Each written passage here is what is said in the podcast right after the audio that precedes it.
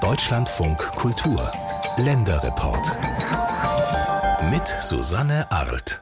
Extravaganz, die berauscht. Ja, mit diesem Slogan, da wirbt gerade eine Berliner Immobilienfirma für Apartments in Berlin-Mitte. Und ja, zugegeben, der Standort, der hat schon was Extravagantes. Der Preis allerdings auch.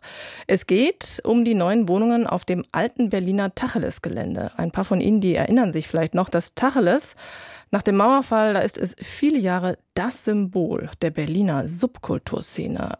2012 ist dann Schluss und das Haus wird lange Jahre saniert.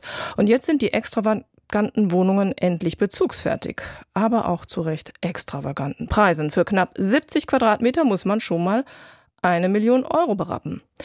Ja, und was kommt und was bleibt jetzt vom alten Tacheles? Anja Nils hat darauf Antworten und sich deshalb unter anderem mit dem Berliner Schauspieler Udo Wiegand getroffen. Da oben war mein Studio, da ganz in der Ecke, auf der rechten Seite dann. Es ist ein Winkel eingebaut. Es wird dadurch kleiner, als es in meiner Erinnerung ist und natürlich weit weg, wenn ich es so von unten betrachte. Udo Wiegand steht hinter dem ehemaligen Kunsthaus Tacheles und schaut nach oben. Hier hat er als Mitglied des Künstlerkollektivs vor 15 Jahren Theater gespielt. An den Wänden der alten Sandsteinfassade prangen noch Graffitis. Die Ziegelsteine sind unverputzt und teilweise herausgebrochen. Irgendwann wurde rund um einige Fenster Spritzbeton als Brandschutz aufgetragen.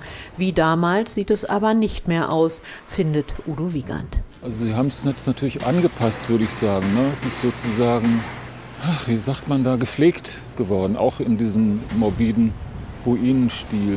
Das Graffiti von Banksy an einer Mauer im Hinterhof ist natürlich auch geblieben.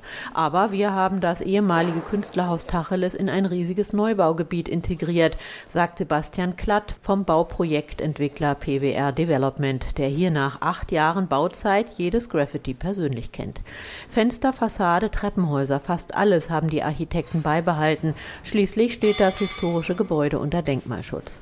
Eine weitere kulturelle Nutzung ist für das alte Tacheles vorgeschrieben. Also wird das schwedische Fotomuseum Fotografiska einziehen und alte Reliefs, Figuren oder Wandmalereien in die Ausstellung integrieren. Jedes Graffiti ist Absicht, aber es gab tatsächlich eine Bestandsaufnahme mit einem Kunsthistoriker, der hat sortiert, was davon ist wirklich nur Kritzelei und was ist Kunst, also Kunst im Sinne von Street Art. Und so ist das alles hier Teil des Denkmals, zeigt all die Brüche der Geschichte dieses Gebäudes seit 1908. Doch außen herum ist so gut wie nichts wie davor.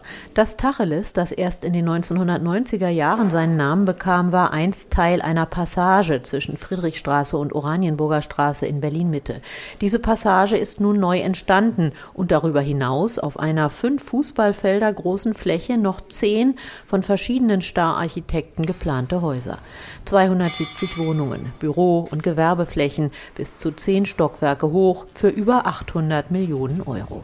Ein komplett neues Quartier, das natürlich am Tacheles heißt, meint Klatt. Quartier bedeutet für mich einfach ein, ein Stück Stadt, ein lebendiges Stück Stadt, in dem verschiedene Nutzungen, verschiedene Menschen zusammenkommen, das eine eigene Identität hat. Noch ist es nicht so weit. Eigentlich sollten jetzt im Juli die ersten Bewohner einziehen. Aber auf dem riesigen Gelände sind vor allem Handwerker zu sehen. Ein Supermarkt im Untergeschoss hat bereits eröffnet. In den Büros werden nach den Wünschen der Mieter noch Zwischenwände gesetzt. Auf einem der Balkone hat ein künftiger Bewohner bereits das Puppenhaus für die Kinder zwischengelagert. Es gibt schräge Fensterflächen, verglaste oder halboffene Bullaugen in der Wand, zwei Innenhöfe mit Bäumen. Vor allem die gepflasterte Passage zwischen noch leeren Geschäften und Restaurants stößt bei den ersten Besuchern auf wenig Begeisterung. Also ich finde es echt brutal. Alles ja? zu betoniert. Ich finde, es hat nichts Einladendes und hässlich bis geht nicht mehr. Also das Tacheles stand ja für Buntheit, für Kreativität, für wirklich Aufbruch. Und hier hat man Klötze drumherum gebaut, wo man nur sagen kann, das macht das alles kaputt. Hier hätte man irgendwas Witziges machen können. Das Tacheles bewegt die Berliner und auch seine Geschichte ist bewegt. Anfang des 20. Jahrhunderts ist es als Einkaufsmeile erbaut worden und ging bereits nach einem halben Jahr pleite. Danach war es Warenhaus, wurde zwangsversteigert, dann Haus der Technik mit einer Repräsentanz der AEG und unter den Nazis Sitz von Organen der NSDAP. In den Tagen des Zweiten Weltkriegs wurde es beschädigt. Später in der DDR unter anderem vom Freien Deutschen Gewerkschaftsbund genutzt, bis 1980 der Abriss beschlossen wurde, erzählt Justine Zerniak, Kuratorin einer Ausstellung über das Tacheles im Berliner Technikmuseum vor sechs Jahren.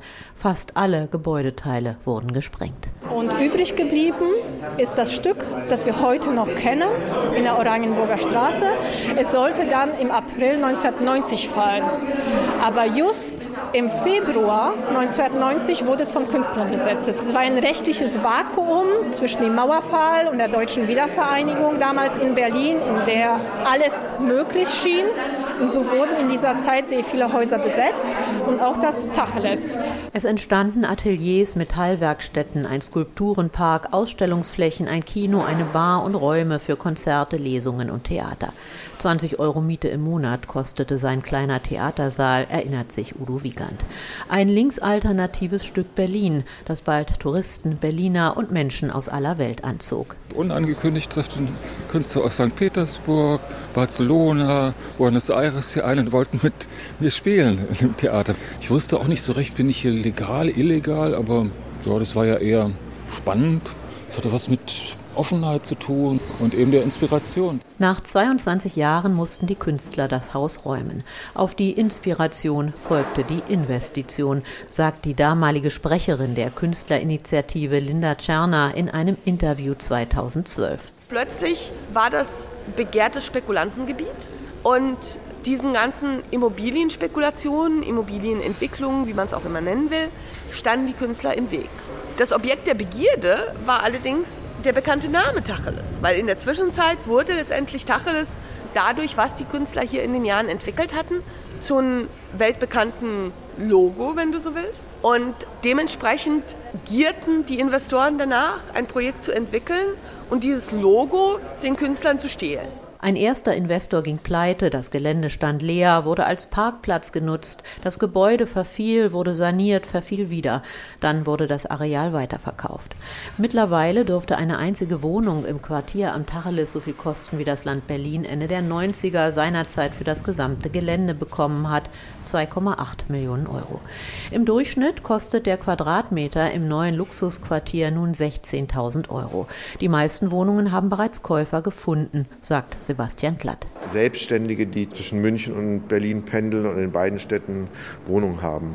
Der Selbstständige, der gerne am Wochenende in Berlin ist und Kultur genießt und essen geht. Also ganz unterschiedliche Lebenskonzepte. Aber es gibt eben tatsächlich auch die Familie, die internationale Familie, schon in Berlin ansässig, die davon profitiert, dass in der Torstraße eine internationale Schule ist. Es wird auch einige Apartments zur Miete geben, aber auch die werden von Menschen mit Durchschnittseinkommen kaum zu bezahlen sein, beklagt ein Bühnenarbeiter des Friedrichstadtpalastes schräg gegenüber. Muss ja Kohle bringen. Hier ist ja nichts, was nicht irgendwie ohne Dividenden abläuft. Bei uns muss ja alles Geld verdienen.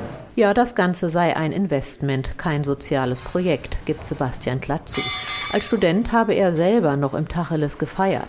Den Vorwurf, nun die Gentrifizierung voranzutreiben, will er aber so nicht stehen lassen. Das war eine besondere Zeit, Anfang der 90er, und man kann sowas nicht reproduzieren. Ich habe kein schlechtes Gewissen. Ich sage mal, das ist Teil der Entwicklung einer Stadt. Das sind immer Übergangszustände. Fairerweise muss man sagen, als wir begonnen haben, hier zu entwickeln, war Mitte schon längst durchgentrifiziert. Und als PWR übernommen hat, habe das Gebäude bereits leer gestanden.